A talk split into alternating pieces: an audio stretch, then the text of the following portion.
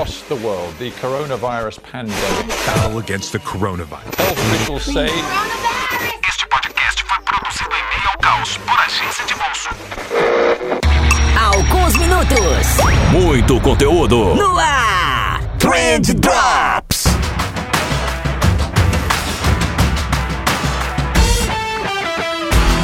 Salve social media, salve empreendedor, salve ouvinte, tudo bom com vocês? Eu espero que sim, porque comigo tá tudo ótimo, tá tudo na santa paz, tudo maravilhosamente e estranhamente calmo. Eu sou o Vinícius Gambetta, esse daqui é o Trend Drops e é, o- é o Trend Drops especial de crise. Eu ainda não tenho um nome pra ele, Trend Drops de emergência, Trend Drops de crise, Control the match by keep playing the left, the right, the middle. De crise. trend drops de crise, trend drops de, de quarentena, enfim. É um trend drops onde a gente vai falar sobre gestão e contenção. Como você que é freelancer ou que tem uma agência pequena, como que você pode fazer, como você pode se adaptar a esse novo cenário que tá por vir. Porque, gente, eu vi uma live do Atila esse fim de semana agora e o negócio vai ficar feio. Mas bora focar aqui. É, hoje a gente vai falar sobre análise SWOT e qual o papel dela dentro de uma gestão de crise. Por que, que ela é tão importante? Como ela vai te ajudar daqui pra frente? Como ela pode ajudar os teus clientes? Vai ser um papo bem legal, tenho certeza que vocês vão curtir. E lembrando sempre duas coisitas aqui. A MLabs é quem tá apoiando o podcast, então brigadão MLabs, vocês são super parceiros. É, e a segunda delas é que a gente criou uma página exclusiva para falar sobre como reduzir os impactos que essa pandemia tá gerando dentro do mercado, principalmente pro pequeno empreendedor. Então você pode acessar essa página em www.agenciadebolso.com barra corona. Fechou? Fechou? Acho que é isso. então bora pro episódio.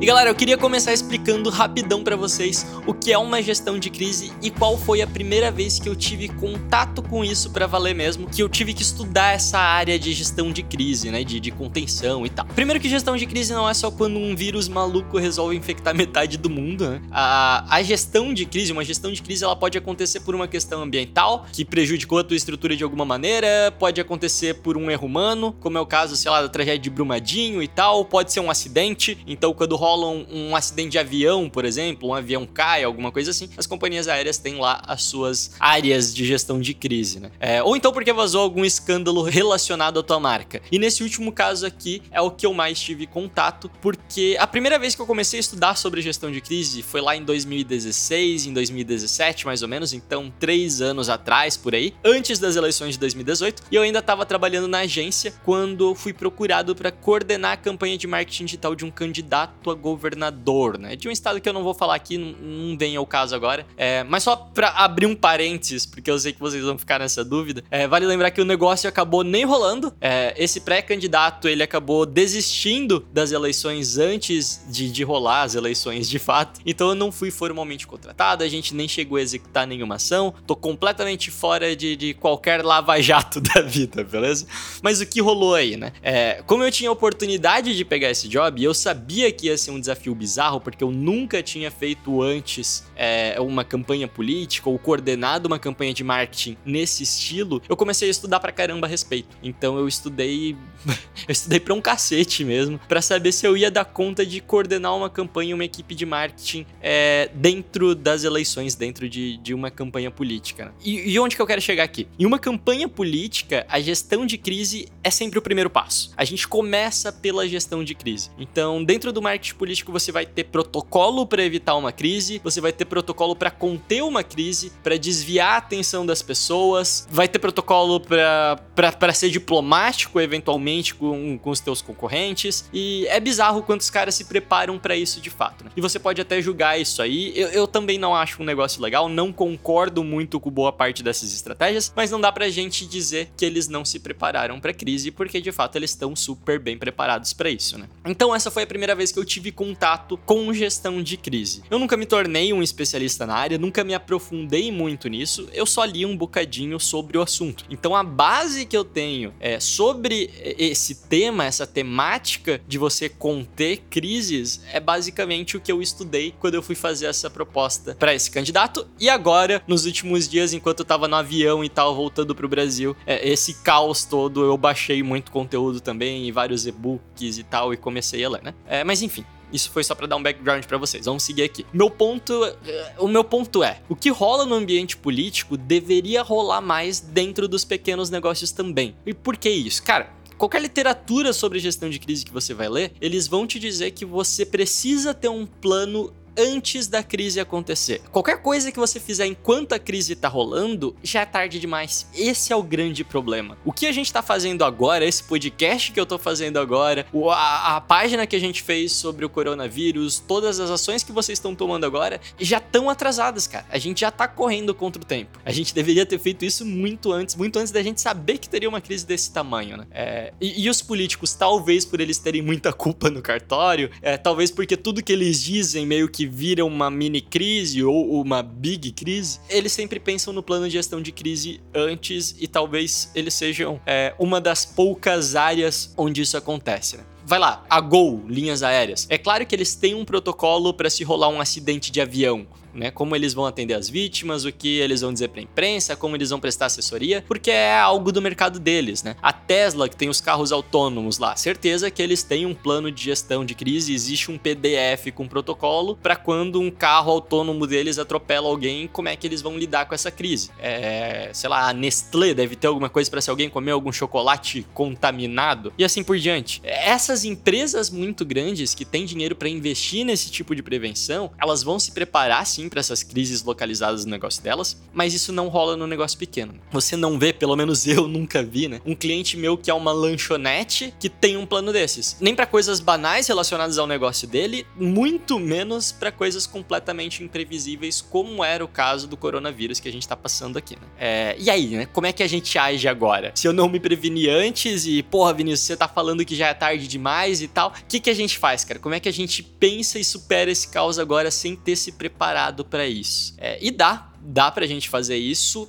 tomando como base o que você faria se você tivesse se prevenindo. Então, não pulando etapas, você não pode pular etapas dentro de uma gestão de crise, ok? Mas a gente vai ter que dar uma aceleradinha nelas. É, mas basicamente é só a gente usar uma das ferramentas mais importantes da gestão de crise, que é a análise SWOT. Né? Então, a análise SWOT, S-W-O-T, e desculpem meu inglês agora, mas significa Strengths, Weaknesses, Opportunities and Threats, se eu não me engano, ou forças, fraquezas, oportunidades e ameaças em português português, né? E essa é uma ferramenta, na verdade, para validação de negócios. Ela é muito utilizada no mercado de startups. E se você já fez alguma aula de empreendedorismo na faculdade, provavelmente você já analisou, já utilizou essa ferramenta também. Normalmente a gente usa ela quando a gente vai fazer um plano de negócios ou quando a gente vai prototipar um produto. Aí a gente acaba é, entrando em contato com a análise SWOT ou análise fofa. Em alguns lugares você vai encontrar também ele aportuguesado com análise fofa, né? Força, oportunidade, fraqueza e ameaça.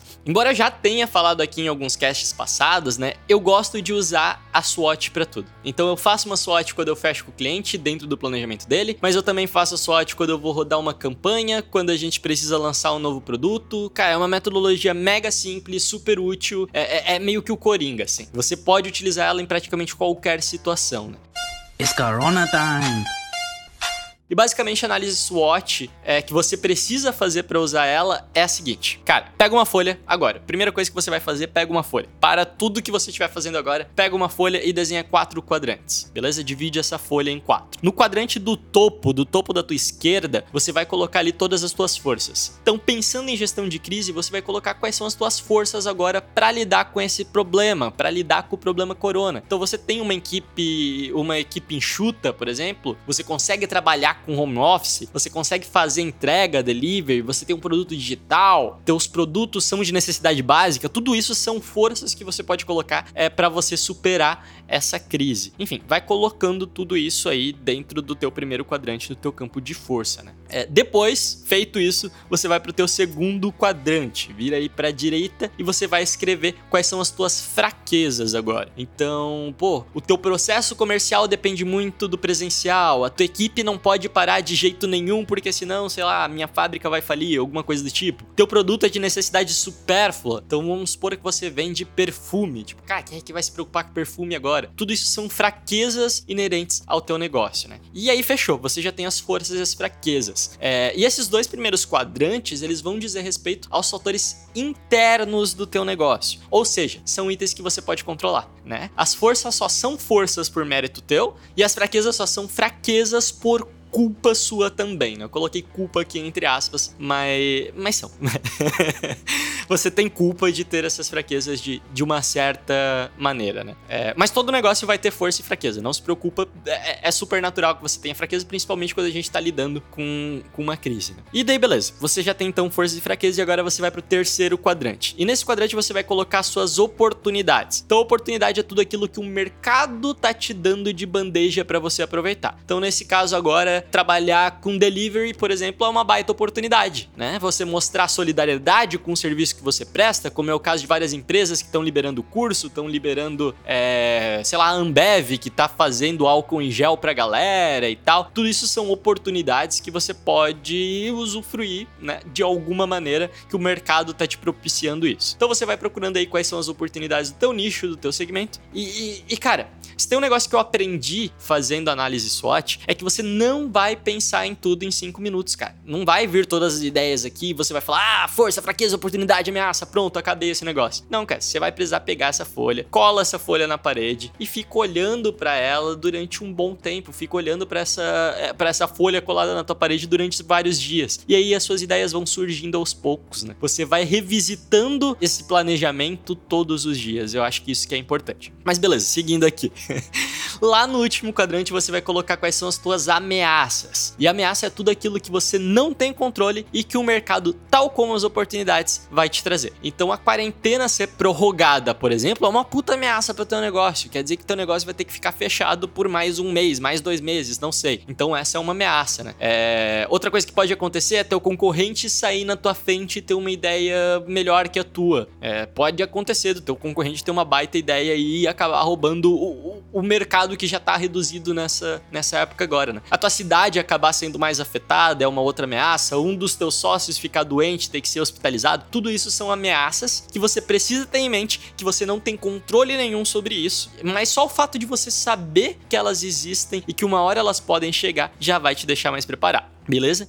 I'm telling you, shit is real! Shit is getting real! Então fechou, agora a gente tem força, fraqueza, oportunidade e ameaça, tudo descrito bonitinho. Você já fez os quatro quadrantes. Os dois primeiros são fatores internos que você tem controle e os dois segundos são os fatores externos que você não tem influência nenhuma, né? É, o que você precisa fazer agora para poder começar o teu planejamento é cruzar essas informações, é fazer uma análise SWOT cruzada que a gente chama. Então você tem que começar a brincar. Você vai pegar uma fraqueza, juntar com uma ameaça, você vai pegar uma fraqueza e cruzar ela como oportunidade e tal, e começar a colidir essas ideias. Isso daqui é muito importante porque muita gente não faz isso, as pessoas só colocam ali, eh, fazem a análise fofa delas e pronto, e acaba aí, né? É, mas se você tem a força que a tua equipe pode trabalhar home office, por exemplo, a ameaça de alguém ficar doente ali já diminui pra caramba. Se você tem a força de, sei lá, ter um produto digital ou uma versão digital do teu produto, a ameaça da prorrogação da quarentena, ela já diminui um pouco. Então você tem que pegar qual força você tem ou qual qual força que você precisaria ter que vai neutralizar uma ameaça. E aí você começa a fazer isso com os outros quadrantes também. Então, será que eu posso aproveitar uma dessas oportunidades do mercado para diminuir uma fraqueza minha? Será que tem alguma força que eu consigo usar que vai me fazer aproveitar melhor uma oportunidade? E assim você vai fazendo essas correlações e pensando em novas estratégias para o teu negócio ao mesmo tempo. E a análise SWOT vai servir de base para você criar o teu plano de recuperação, o teu disaster recovery.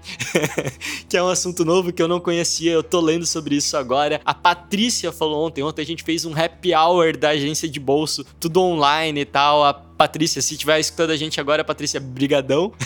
eu vou trazer o tema aqui para vocês também, eu tô lendo um pouco sobre isso agora. Mas basicamente fica muito difícil você tomar uma decisão sem isso. Porque não dá para você explorar uma oportunidade, tipo, ah, vamos fazer a entrega porque tá todo mundo fazendo. É, mas se você tem uma fraqueza que não te permite isso, se a tua estrutura não te permite isso, ou se tem uma ameaça no teu nicho que te impede de fazer esse tipo de coisa, fica dificílimo.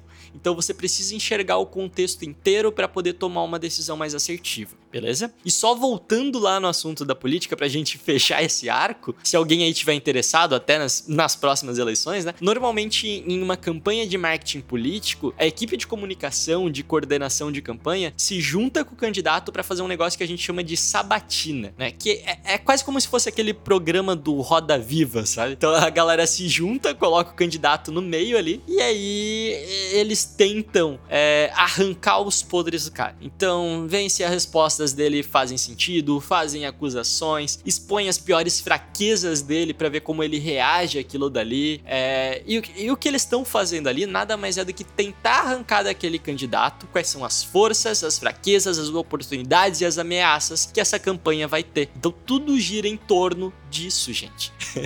Não subestimem a SWAT, amem a SWATzinha e a SWAT vai ser a melhor amiga de vocês agora nesse tempo de crise. Fechou? Era isso que eu queria passar para vocês hoje. Amanhã a gente continua com essa saga de episódios sobre gestão de crise. Lavem vossas mãos, fiquem em casa, continuem sendo essas pessoas incríveis que vocês são e valeu!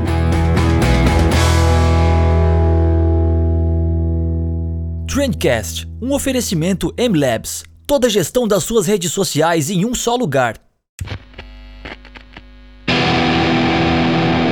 Esse podcast foi editado pela BZT.